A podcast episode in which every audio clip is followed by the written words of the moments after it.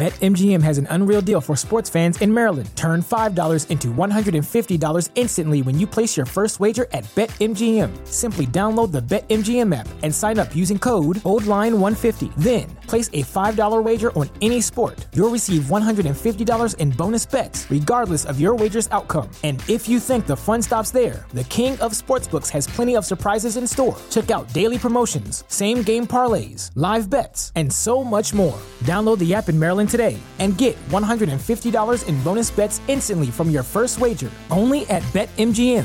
BetMGM and GameSense remind you to play responsibly. See BetMGM.com for terms. 21 plus only. Maryland only. New customer offer. Subject to eligibility requirements. Rewards are non withdrawable bonus bets that expire in seven days. From issuance, please play responsibly. For help, visit mdgamblinghelp.org or call 1 800 Gambler in partnership with MGM National Harbor. Promotional not available in Washington, D.C. The legends are true. Overwhelming power! The sauce of destiny. Yes! The most legendary sauce has arrived as McDonald's transforms into the anime world of WickDonald's. The greatest flavors unite in all new savory chili McDonald's sauce to make your 10-piece Wick Nuggets, fries, and Sprite ultra powerful. Unlock manga comics with every meal and sit down for a new anime short every week only at WickDonald's. Ba-da-ba-ba-ba, go! At participating McDonald's for a limited time while supplies last. El incendio de una casa en Carolina del Sur oculta evidencia de un asesinato por encargo. Cuando una segunda muerte es descubierta, la policía conecta ambos incidentes. Y sospechan de un grupo de empresarios que son capaces de asesinar para proteger sus intereses y saldar cuentas. Los agentes deben usar sus propias estrategias y sus propios contactos criminales para descubrir la verdad y detener a estos conspiradores asesinos. La evidencia se acumula, no hay sospechosos evidentes. Asesino serial en fuga. Ted Kaczynski es arrestado.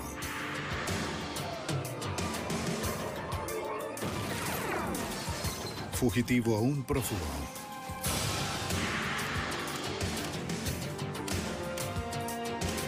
Los archivos del FBI.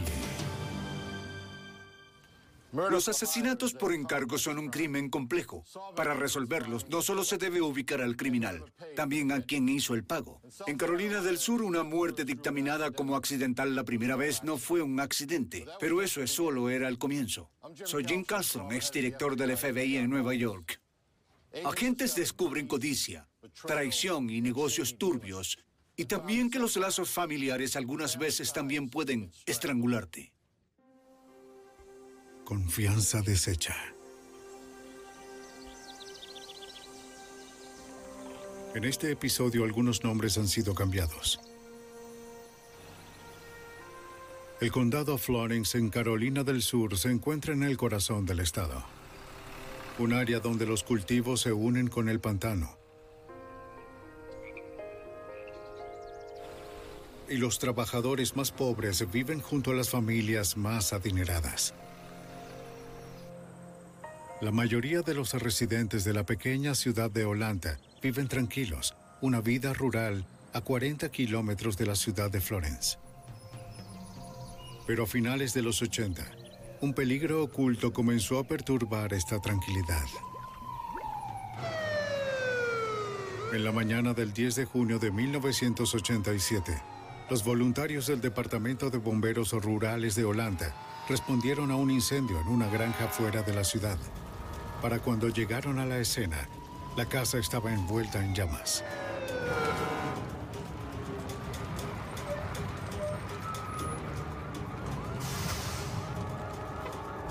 Era la casa de William Graham, un agricultor de tabaco adinerado muy conocido en la pequeña comunidad. Los bomberos lucharon para controlar las llamas, sabiendo que el anciano Graham vivía solo y podía estar dentro. Central a comando, adelante, 11C. Bien, estamos a punto de vencerlo. Solo las llamas de la parte delantera. Después de 90 minutos, finalmente extinguieron el incendio. Los investigadores registraron la casa destrozada. Y en la habitación encontraron el cuerpo de Graham tendido en su cama, carbonizado.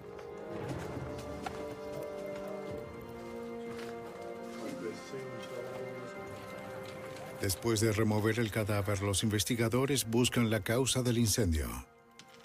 Investigadores, creo que lo encontré. Los patrones de quemadura demuestran que el fuego se inició en la habitación. Las pruebas químicas en los muebles, el piso y las paredes indicaron que no se usó ningún tipo de acelerador para alimentar el incendio.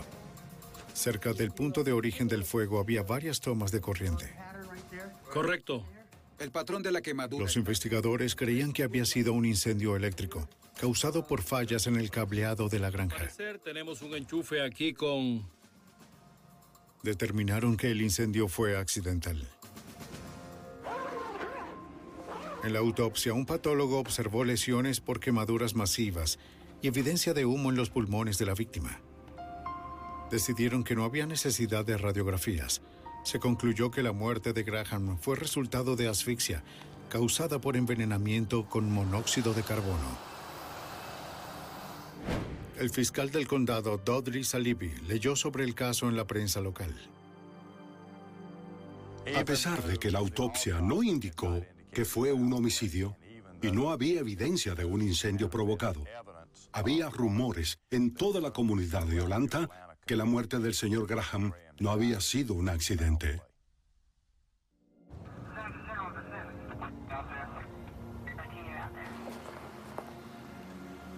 Los investigadores del alguacil atendieron los rumores y entrevistaron a los vecinos y amigos de Graham. señor, así es. Somos del Algunos mencionaron que Graham había llegado a estar paranoico sobre un complot para asesinarlo. Pero la policía no encontró pistas sólidas para solicitar una investigación por homicidio. Un buen rato Después de revisar cada pista, la oficina del alguacil cerró el caso.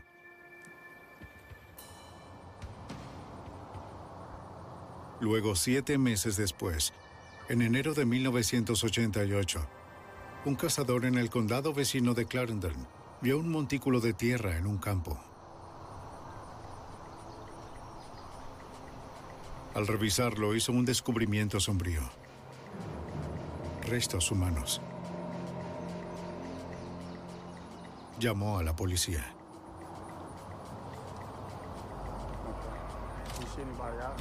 Los investigadores determinaron que el cuerpo había sido enterrado a solo 25 centímetros de profundidad y probablemente desenterrado por animales carroñeros. No habían pruebas en la zona para determinar quién era la víctima o cómo murió.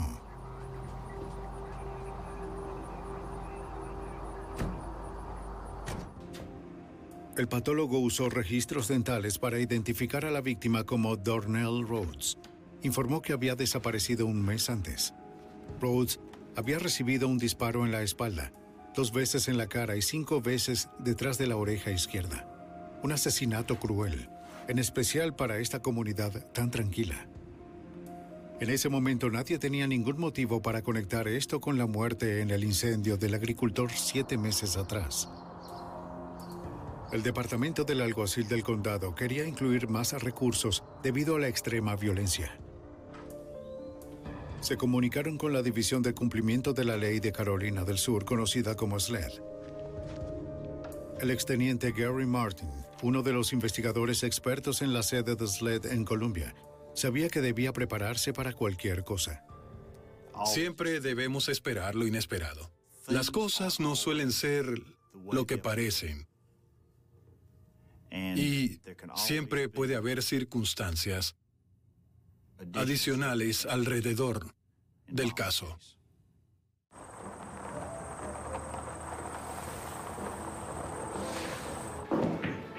Los agentes de SLED y los detectives del alguacil comenzaron por visitar los lugares más frecuentados por la víctima Dornell Rhodes.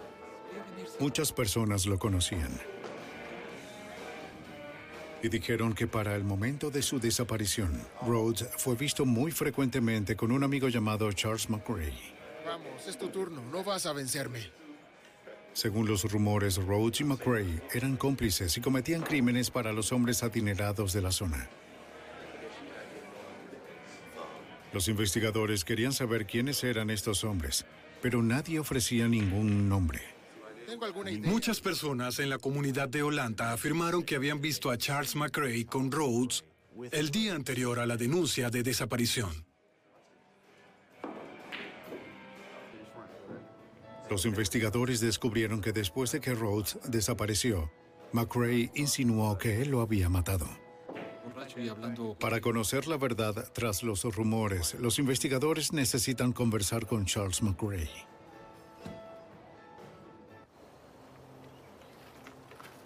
Aproximadamente al mismo tiempo, alguien presentó cargos de robo y asalto contra McRae, que no estaban relacionados con el caso Rhodes. Detectives del condado Clarendon deciden arrestarlo bajo esos cargos y esperan hacerlo hablar sobre Rhodes. Puede y será usado en su contra. Tiene derecho a un abogado y que éste lo acompañe mientras es interrogado.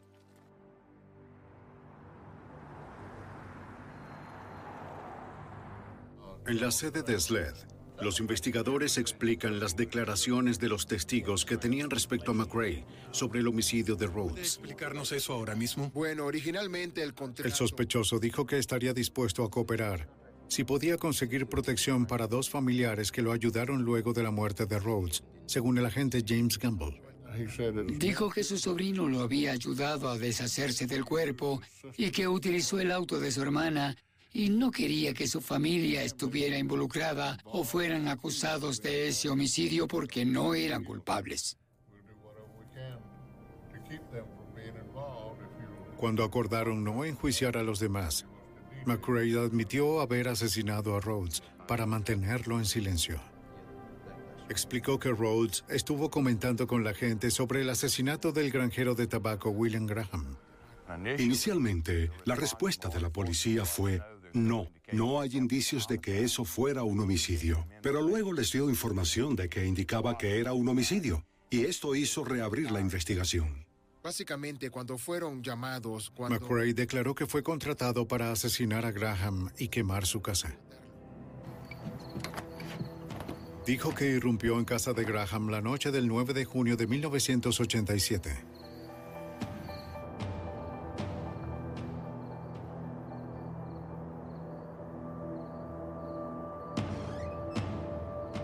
McRae encontró a Graham durmiendo en su habitación.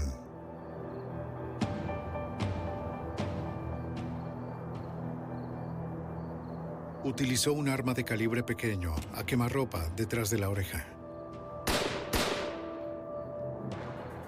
McRae robó el arma que Graham guardaba para protegerse.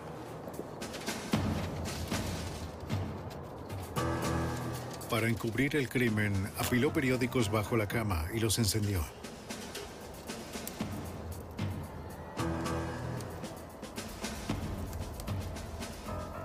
Antes de irse, encendió las luces para hacer que el fuego creciente se notara menos en la distancia. McRae vendió el arma que robó y el arma homicida a un amigo. Los agentes preguntaron quién le pidió cometer el crimen. Al principio temía hablar, Estos dos tipos te dijeron por qué querían que asesinaras a William Graham. pero eventualmente confesó. McRae dijo que fueron dos hombres, Bill Prince y Larry Marshall, socios de Graham. Prince y Marshall lo contrataron por medio de un intermediario. Hola, ¿cómo estás? Debes encargarte de este viejo, William Graham. Debe parecer un accidente, un incendio o algo así, ¿lo entiendes? Está bien, puedo hacerlo. Le ofrecieron 20 mil dólares por el trabajo. Los agentes tenían conocimiento sobre Bill Prince y Larry Marshall, destacados empresarios locales, ambos millonarios. También sabían que si los enfrentaban ante un jurado local necesitarían más que la palabra de McRae para probar una conspiración de asesinato. Que me entregaron el contrato. Y les preocupaba que Prince y Marshall se acercaran a McRae y le hicieran cambiar su historia. El 18 de abril de 1998, diez meses después de la muerte de William Graham, los agentes obtuvieron una orden para exhumar el cuerpo del agricultor. Los oficiales necesitaban buscar la evidencia que de alguna manera se les había escapado en la primera investigación y que probaría que Graham había sido asesinado. Las radiografías tomadas durante la segunda autopsia revelaron dos balas calibre 32 en el cráneo de Graham y una pequeña herida de entrada tras su oreja izquierda. Un patólogo extrajo los proyectiles para que pudieran ser comparados con el arma homicida.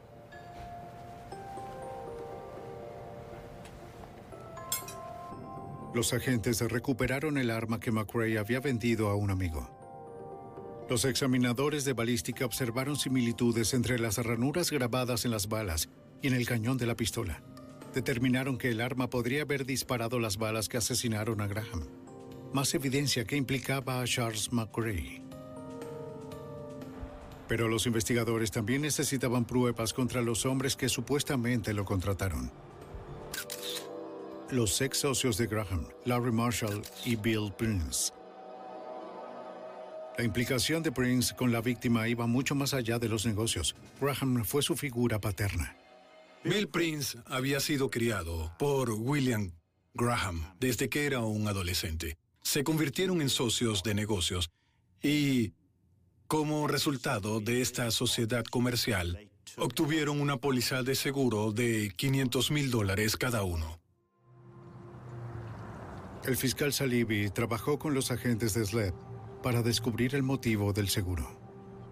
Descubrimos que el señor Prince se comunicó con la compañía de seguros repetidas veces, e inmediatamente luego de la muerte del señor Graham, solicitando información sobre cuándo podía realizar el cobro. De hecho, incluso ofreció trasladarse hasta donde estaba ubicada la empresa y retirar el cheque. Los investigadores descubrieron que Bill Prince obtuvo medio millón de dólares por la muerte de William Graham. Prince también había intentado tener el control sobre los procedimientos funerarios de Graham.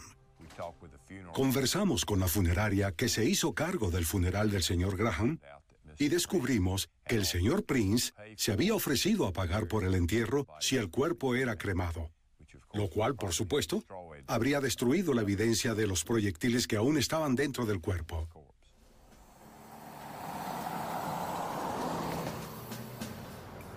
Las autoridades hicieron un gran esfuerzo por mantener la investigación oculta de Bill Prince y Laurie Marshall y descubrieron que estos hombres le habían hecho perder a Graham 400 mil dólares en una demanda reciente.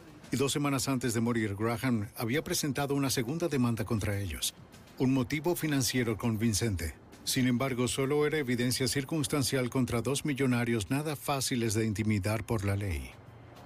No se acusó a nadie más que al señor McRae, inicialmente porque los únicos indicios que teníamos sobre los otros involucrados era lo que nos decía el señor McRae. No había testigos para corroborar los hechos, ni tampoco evidencia física. Entonces los temores de los investigadores se hicieron realidad. El único testigo que tenían se retractó. El señor McRae se retractó y se negó a cooperar, así que no había nada que probara lo que había dicho sobre las otras dos personas involucradas. Tal vez alguien había conversado con McRae y lo convenció de no cooperar. En cualquier caso, los investigadores necesitaban una nueva pista para perseguir a Prince y a Marshall. En diciembre de 1998, el hallazgo que necesitaban surge de un cementerio en Carolina del Sur. En 1998, los agentes de la División del Cumplimiento de la Ley de Carolina del Sur investigaron un incendio provocado y el presunto asesinato por encargo de William Graham. Cuando Charles McRae confesó el asesinato, dijo que los millonarios empresarios Bill Prince y Larry Marshall lo contrataron para el crimen. Pero entonces McRae se retractó y la investigación se estancó. Ocho meses después, un abogado les pidió a los agentes de SLED que se reunieran en un cementerio local. Dijo que representaba a un hombre llamado Fred Peachy Andrews, quien tenía información sobre el caso. Lo principal es que él sabe quién asesinó al señor Graham. Bien, ¿qué es lo que quiere? Está muy nervioso. Lo primero que él quiere es protección. El abogado nos explicó que el señor Andrews temía por su vida por la información que tenía sobre el asesinato del señor William Graham. El abogado dijo que Andrews quería hablar con las autoridades de forma discreta, así que hicieron una reunión privada. En un estacionamiento al día siguiente, Fred Andrews conversó con los agentes James Campbell y Gary Martin. Dijo que solía realizar apuestas ilegales fuera de su oficina y gracias a eso Bill Prince y Larry Marshall se acercaron a él por un asesinato por encargo. Ellos se acercaron a Pichi para que él hiciera el trabajo o encontrara a alguien que matara a William Graham, porque pensaban que Pichi tenía muchos contactos en el bajo mundo, porque manejaba estas casas ilegales de póker y viajaba continuamente a Las Vegas y cosas así. Y también tienen a otros... Dijo que Prince le ofreció 20 mil dólares por el homicidio, pero luego le dijo que había contratado a Charles McRae. Cuando McRae comenzó a hablar con los policías, Larry Marshall y Bill Prince comenzaron a llamar a Andrews. Lo amenazaron para que guardara silencio. Fiscal Dudley Salibi. Lo amenazaron para que no revelara lo que sabía. Pero, por el contrario, prefirió conversar con las autoridades. Andrews aceptó ayudar a obtener más pruebas contra Prince y Marshall y colocar una grabadora en el teléfono de su casa. Si el hombre lo llamaba de nuevo, estaría listo.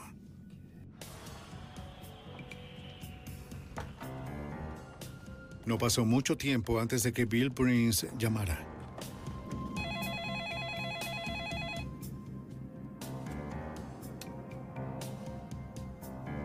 Diga. Pichi, ¿sabes quién habla?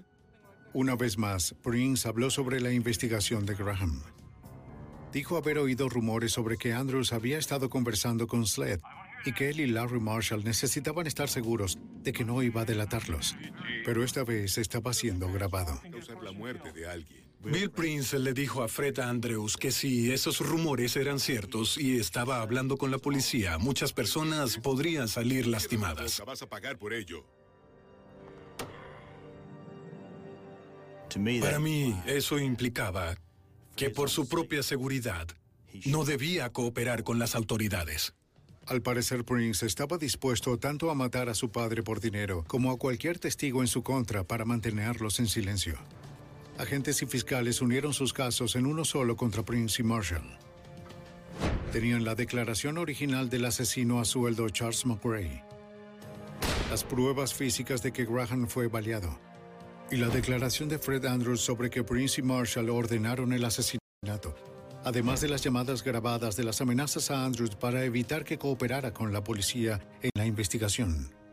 Reunimos toda la información que pudimos. Nos dirigimos al gran jurado del condado Florence, presentamos el caso y fueron acusados por la muerte de William Graham. Los investigadores solicitaron órdenes de arresto para ambos empresarios. El 6 de abril de 1989, fiscales y agentes arrestaron a Bill Prince en las afueras de una oficina de bienes raíces. Fue acusado de solicitud de asesinato, conspiración y complicidad en un homicidio.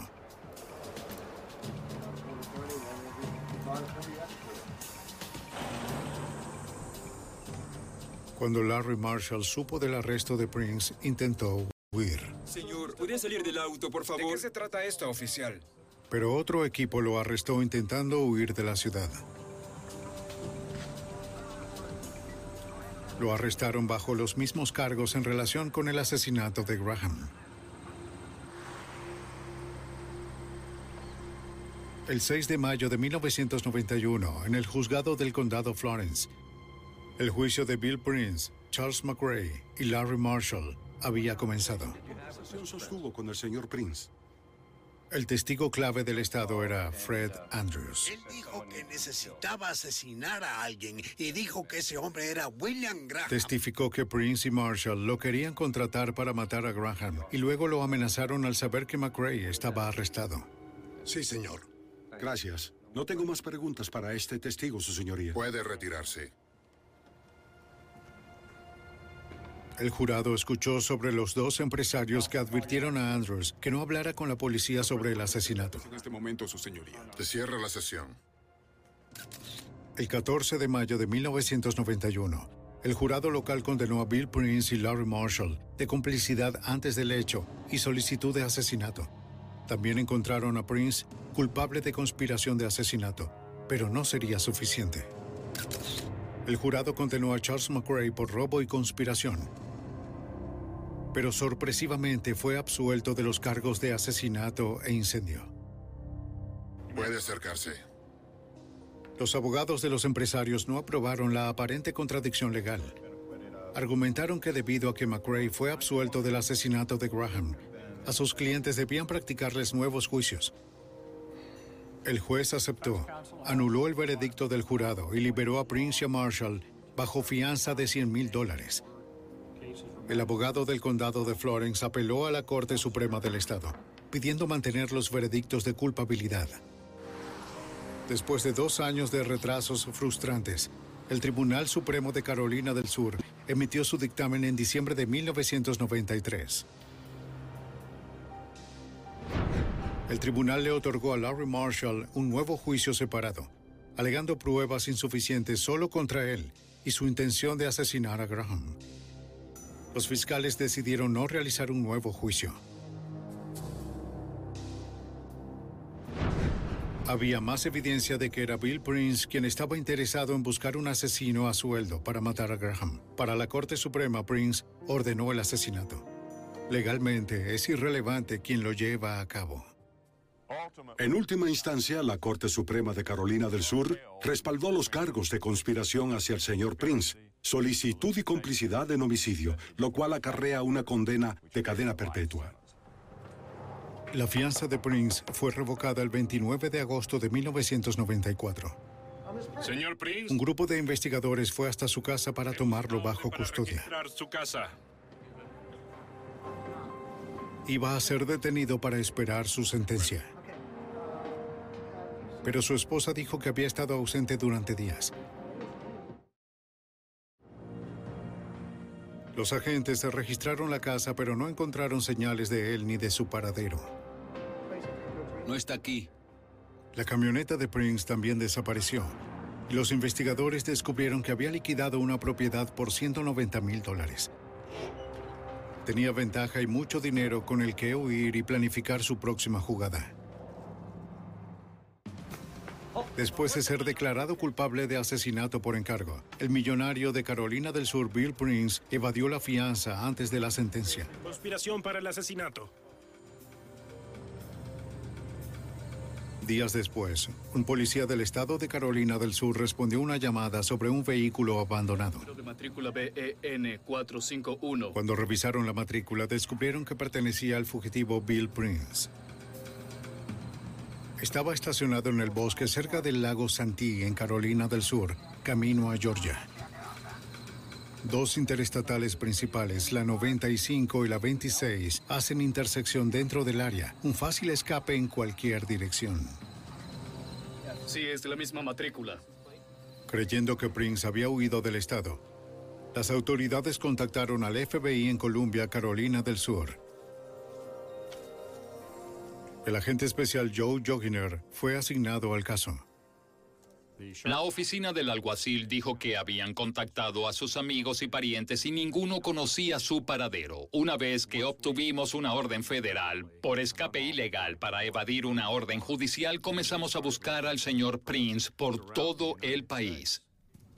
Necesitaban reducir el alcance de la búsqueda. En ese momento descubrí que Bill Prince tenía un hermano, Don Prince, que vivía en Wilmington, Carolina del Norte, y era un empresario de seguros, y había tomado el control de algunos de los negocios de Bill Prince. Ellos creían que también podía estar ayudando a su hermano a esconderse. Decidimos no entrevistar a Don Prince porque pensábamos que no podíamos contar con su ayuda. Por el contrario, agentes de Wilmington buscaron la colaboración de informantes en su vecindario. Hola, ¿en qué puedo ayudarle? Él es el agente Anderson. Cuando sabían que Don estaba trabajando, entrevistaron a los vecinos y explicaron que estaban llevando a cabo una investigación federal que exigía discreción. Él es mi vecino. Varios recordaron haber visto a Bill Prince con Don y accedieron a ayudar. Bien, voy a dejarle mi tarjeta y se comunica conmigo. Conocían la rutina diaria de Don Prince dónde trabajaba, dónde vivía, y se procedió a observar y reportar esto al FBI en Wilmington. En unos días el plan funcionó. Un vecino vio a los hermanos Prince fuera de la casa de Don. Según lo acordado, él contactó al FBI. La oficina del FBI de Wilmington me notificó que lo habían visto. Realmente vieron a Bill Prince en la casa, en la residencia. Me pidieron que... Sí. Sí están en su yate. Para el momento en que el FBI recibió la información, se había ido. La cantidad de vías fluviales de Wilmington proporcionan rutas de escape que pocos notarían. Los agentes continuaron la vigilancia a Don Prince con la esperanza de que él los guiara hasta su hermano. Pero atrapar al millonario fugitivo no era fácil. Bill Prince era más difícil de atrapar que un fugitivo usual porque sus recursos eran prácticamente ilimitados. Bill Prince y Don Prince eran empresarios exitosos, tenían dinero, autos, botes y aviones.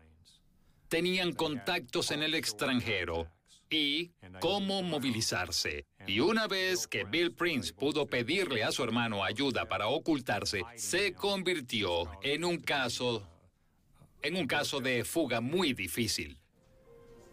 El FBI recibió información de que Bill Prince podría estar en Puerto Rico o tal vez en las Bahamas, podría estar en Wilmington, Carolina del Norte, podría estar en Florida.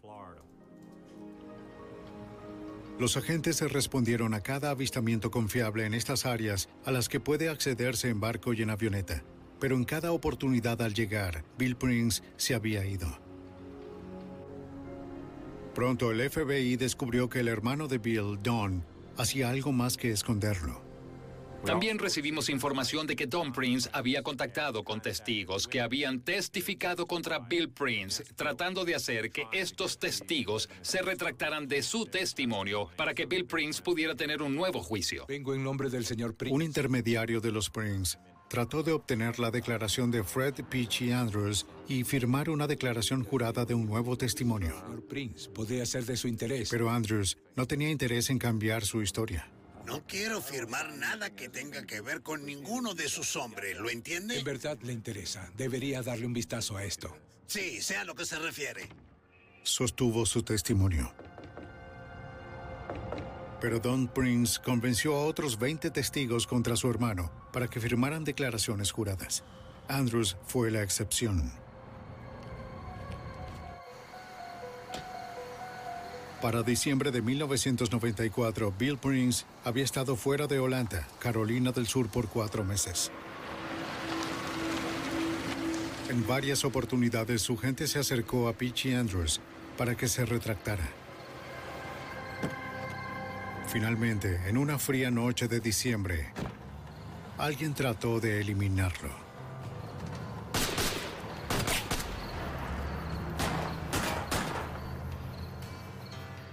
Peachy informó a la oficina del alguacil del condado Florence que alguien le había disparado en su residencia. Esto fue una consecuencia, supongo, de haber testificado contra Bill Prince. Sin embargo, nadie fue capturado jamás, no se hizo ningún arresto. Después del ataque de Andrews, Larry Marshall acudió al FBI por protección, temiendo que Prince lo asesinara. Los agentes necesitaban encontrar al fugitivo antes de que lastimara a alguien más en la comunidad. El FBI tenía un informante cerca de Prince, quien temía ser visto hablando con la policía. Así que le dieron un número telefónico de una operadora dedicada en la delegación, en la cual podía dejar su información en una grabadora. En agosto de 1995 el informante llamó. Tengo un número para ustedes. Es un beeper.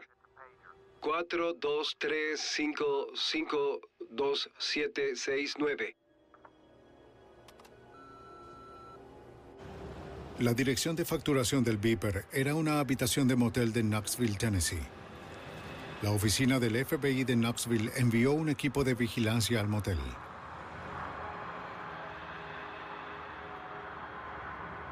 Rodearon la zona y esperaron. Varias horas después, avistaron a un hombre parecido a Prince. Su apariencia era muy diferente al Bill Prince que conocíamos. Llevaba un sombrero de paja, estaba bronceado y usaba una camisa casual. Los agentes se dieron cuenta de que era el fugitivo Bill Prince. FBI, quieto. Primero dijo que no era Bill Prince, pero una vez que empezaron a hablar con él, reconoció que sí lo era y procedieron a arrestarlo. Después de un año huyendo, Bill Prince finalmente iba a la cárcel. Pero incluso la prisión no detendría sus solicitudes de violencia. Luego de capturar al fugitivo millonario de 52 años Bill Prince, fue sentenciado a cadena perpetua por asesinato por encargo en la correccional de Bishopville, Carolina del Sur. Bill Prince no podía solicitar libertad condicional hasta cumplir 72 años. ¿Cómo estás, hermano? Su hermano Don solía visitarlo. Nada bien. En ese momento, al convicto se le permitían visitas no supervisadas. Necesito cambiar las cosas. Las autoridades no tenían idea de lo que hablaban y de lo que estaban planeando. Cuento contigo. Bien, hasta pronto. Solo sabían que Bill Prince quería salir y que sus intentos de conseguir un nuevo juicio habían fracasado. Prince no estaba dispuesto a rendirse. Dos meses después de su condena, comenzó a hablar con otro recluso sobre venganza y asesinato. El recluso dijo que podía organizar asesinatos por encargo a través de sus contactos en el exterior. Prince quería asesinar a cinco hombres. Fred Andrews, el principal testigo en su contra. Larry Marshall, su ex codemandado. El agente James Campbell, quien lo ayudó a estar en otra prisión. Un anciano con quien tenía un seguro de vida e incluso su propio hijo, quien pensaba conspiraba con Marshall para apoderarse de su fortuna. Son cinco mil. Eso no es problema. Pero Prince cometió un gran error. Estaremos en contacto. El convicto era un informante del FBI. Trabajaba para el agente especial Rob Weissenhofer de la oficina del FBI de Columbia, Carolina del Sur. Tener informantes en el sistema penitenciario es casi tan importante como tenerlos en la calle. Es primordial tener la mayor cantidad de información procedente del sistema penitenciario, así que es importante mantener un buen contacto con los de dentro y hablar con los otros convictos de la institución. Muchas veces averiguamos lo que sucede cuando hablamos con estas fuentes. La fuente le dijo a Weissenhofer sobre la petición de Prince de cinco asesinatos por encargo. La historia era un poco difícil de creer por ser tan fantástica y ser algo que solo se ve en la televisión o lees en los periódicos, pero la verdad no es algo que suceda muy a menudo.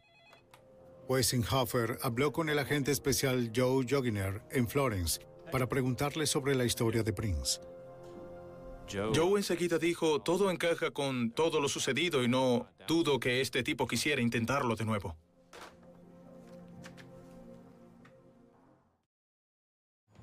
Gracias, doctor. El informante tenía programada una cirugía de rodilla. Así que el agente se reunió con él en la enfermería. Weissenhofer no se sorprendió al oír que Bill Prince tenía la ayuda de su hermano para contratar asesinos a sueldo. Bill Prince estaba dispuesto a contratar a un asesino a sueldo y el pago lo realizaría su hermano, Don Prince. El informante dijo que los hermanos querían comenzar asesinando a Andrews.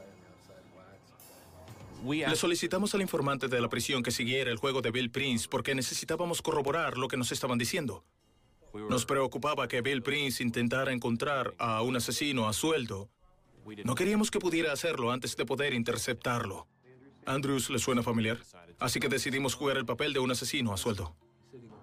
El informante organizaría el ataque a Andrews. Acordaría una reunión con el falso sicario y Don Prince, donde podrían discutir el pago y planear el resto de los asesinatos. Es todo lo que tenemos. Debemos preocuparnos por Don. El grupo de agentes se prepara para el engaño. Bill Prince era tan peligroso tras las rejas como estando fuera. Mientras Don Prince estuviera en las calles, dispuesto a hacer lo que fuera para ayudar a su hermano. Prince y su hermano Don Prince. Los investigadores necesitaban detener a los dos, asegurar clara evidencia de conspiración para asesinato, según el agente de SLED, Billy Chastain. Bill y Don Prince no eran solo hermanos, eran verdaderos socios criminales.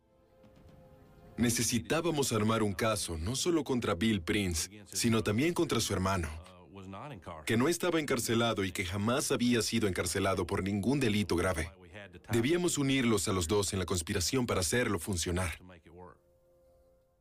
El informante se reunió con Prince y le dijo que había encontrado a un hombre para el trabajo. Dijo que el sicario era miembro de una pandilla de motociclistas y que por 5 mil dólares asesinaría a um, Andrews y a Bill Prince. Aceptó la oferta.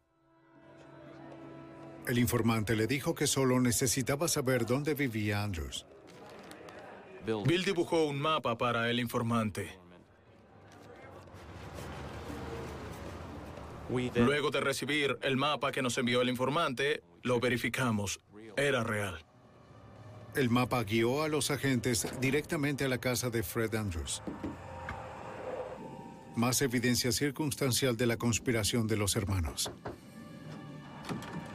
Señor Andrews, FBI. Los agentes conversaron con Andrews y le informaron sobre el plan en su contra. No, señor, no tenemos tiempo. Le ofrecieron protección a Andrews. Lo traeremos de vuelta. Le pidieron ayuda con la operación encubierta.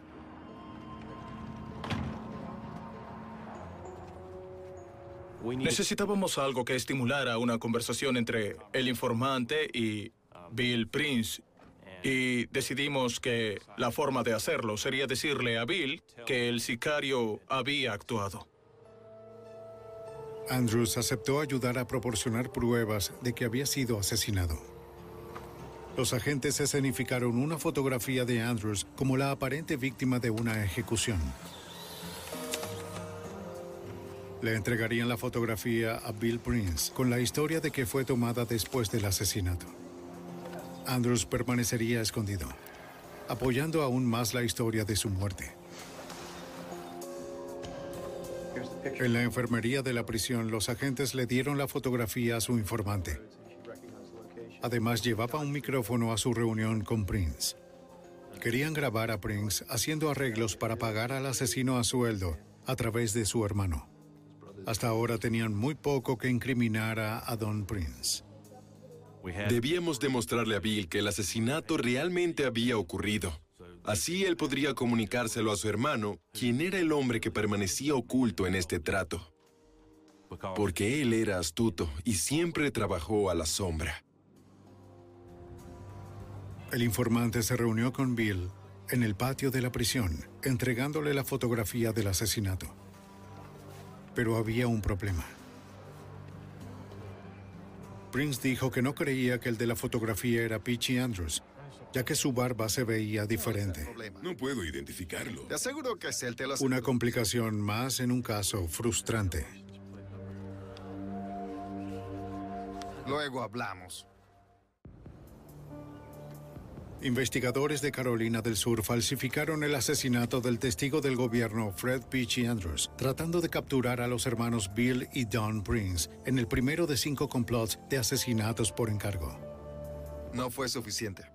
Un informante de la prisión le mostró a Bill Prince una fotografía del asesinato, pero reportó a agentes que Prince no creía que el de la fotografía era Andrews. El agente especial Rob Weissenhofer necesitaba convencer a Prince y grabarlo. Bill Prince hizo varias mm, preguntas. Una fue qué tipo de anillo llevaba Peachy Andrews y cuál era la matrícula de su auto. Lo haremos de nuevo. Los agentes le suministraron al informante los detalles que necesitaba y lo enviaron a reunirse nuevamente con Prince. El informante le dijo a Prince que acababa de conversar por teléfono con el sicario. Le dio la información solicitada sobre el anillo y la matrícula. Tiene un Osmobile azul matrícula E NEB 531. Prince continuaba escéptico. Le dijo al informante que necesitaba más pruebas. Estupendo. Otro día en el paraíso. Quiere más pruebas. Frustrado, el agente especial Joe Joginer decidió agregar una treta más a la investigación y plantó un rumor que podría ayudar. Joe Jonginer en Florence mencionó a un reportero que debían comprobar el lote de confiscación de la policía del condado de Florence. Cuando el reportero acudió al depósito, encontró el auto de Peachy Andrews. El señor Andrews es una especie de personaje local y su auto era bien conocido en los alrededores de Florence. Así que cuando el reportero vio el auto, sacó sus conclusiones y determinó que Peachy Andrews, un testigo importante en el juicio de Bill Prince, había desaparecido. Realizando algunas entrevistas, el reportero descubrió que Fred Andrews no había sido visto en una semana y la gente comenzaba a sospechar que algo le había sucedido. Lo que él no sabía era que Andrews estaba escondido en una casa de seguridad del FBI. El 14 de diciembre de 1995, el reportero publicó una historia sobre la desaparición de Andrews. Cuando Don Prince leyó la noticia, se la llevó a su hermano Bill. Sí. Estaban muy juntos en la sala de reuniones y era evidente que no querían que nadie más escuchara lo que estaban hablando. Haz el pago hoy mismo. Al parecer, Bill Prince estaba finalmente convencido de que Andrews había sido asesinado. Gracias. Ahora acordaría el pago de la recompensa a través del informante de la prisión en una conversación grabada por el FBI. Don Prince abandonó la prisión y condujo a través de la I-20 hasta un área despejada a unos 100 o 112 kilómetros de distancia de la correccional Lee, donde se le dijo que ubicara a un motociclista en el área de picnic. El motociclista era en realidad un agente.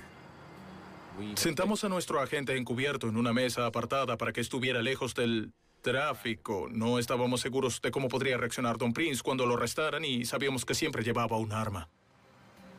Otros agentes observaban de cerca para grabar la reunión y hacer el arresto. La hora de la reunión era a las 5 de la tarde. El señuelo era que Don pidiera indicaciones en Turberville, una ciudad del estado. A las 5 y 20, el sujeto llegó.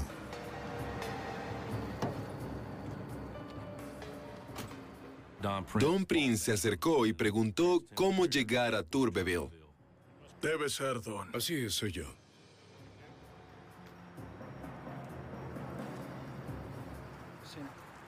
El agente especial Weissenhofer actuó como un motociclista al teléfono. Está todo allí. El agente Chastain, por su parte, está a la espera de la señal. Nuestra señal era que el agente especial Weissenhofer soltara el teléfono. Todos nos acercaríamos al señor Prince. El agente encubierto dijo que estaba listo para el asalto contra Larry Marshall. Pero Prince dijo que quería esperar hasta que las cosas se calmaran. Como quieran. Estaremos en contacto. El agente especial Weissenhofer soltó el teléfono y confrontó a Prince. ¡Manos arriba! ¡Manos arriba! ¡Vamos! ¡Quiero ver tus manos! Cuando me acerqué, Don Prince levantó sus manos e intentó acercar su mano izquierda a su bolsillo. En ese momento lo tiré al suelo y entonces pudimos efectuar el arresto. Vamos, amigo. Ambas manos en la espalda. Vamos. Luego de arrestar a Don Prince y colocarle las esposas, lo levantamos del suelo y, mientras lo levantaba, dijo las cosas que haces por tu hermano. Y en ese momento entendió cuál sería su destino. Los agentes retiraron el arma de Don de su auto. Su hermano Bill estaba esperando noticias sobre el pago. Pero por el contrario, recibiría la noticia de que su hermano fue arrestado y sus días de planificar asesinatos por encargo habían acabado. Los hermanos Prince son los hombres más feroces que he visto en mi vida. Bill y Don Prince son asesinos sin corazón ante nuestros ojos y también ante los ojos de la corte. Bill Prince, quien ya cumplía una condena de cadena perpetua, fue condenado por conspiración para cometer homicidio y sentenciado a 22 años adicionales en una prisión federal. Su hermano Don fue sentenciado a 17 años y medio por su participación en el complot. Fue un gran esfuerzo en equipo entre SLED y FBI y de hecho logramos salvar algunas vidas. Es gratificante cuando te das cuenta al final del día que las personas podrían haber sido asesinadas de no haber estado allí. Cerrando celda 6. Bill Prince fue trasladado a segregación administrativa. No más visitas sin monitoreo, ni más conspiraciones.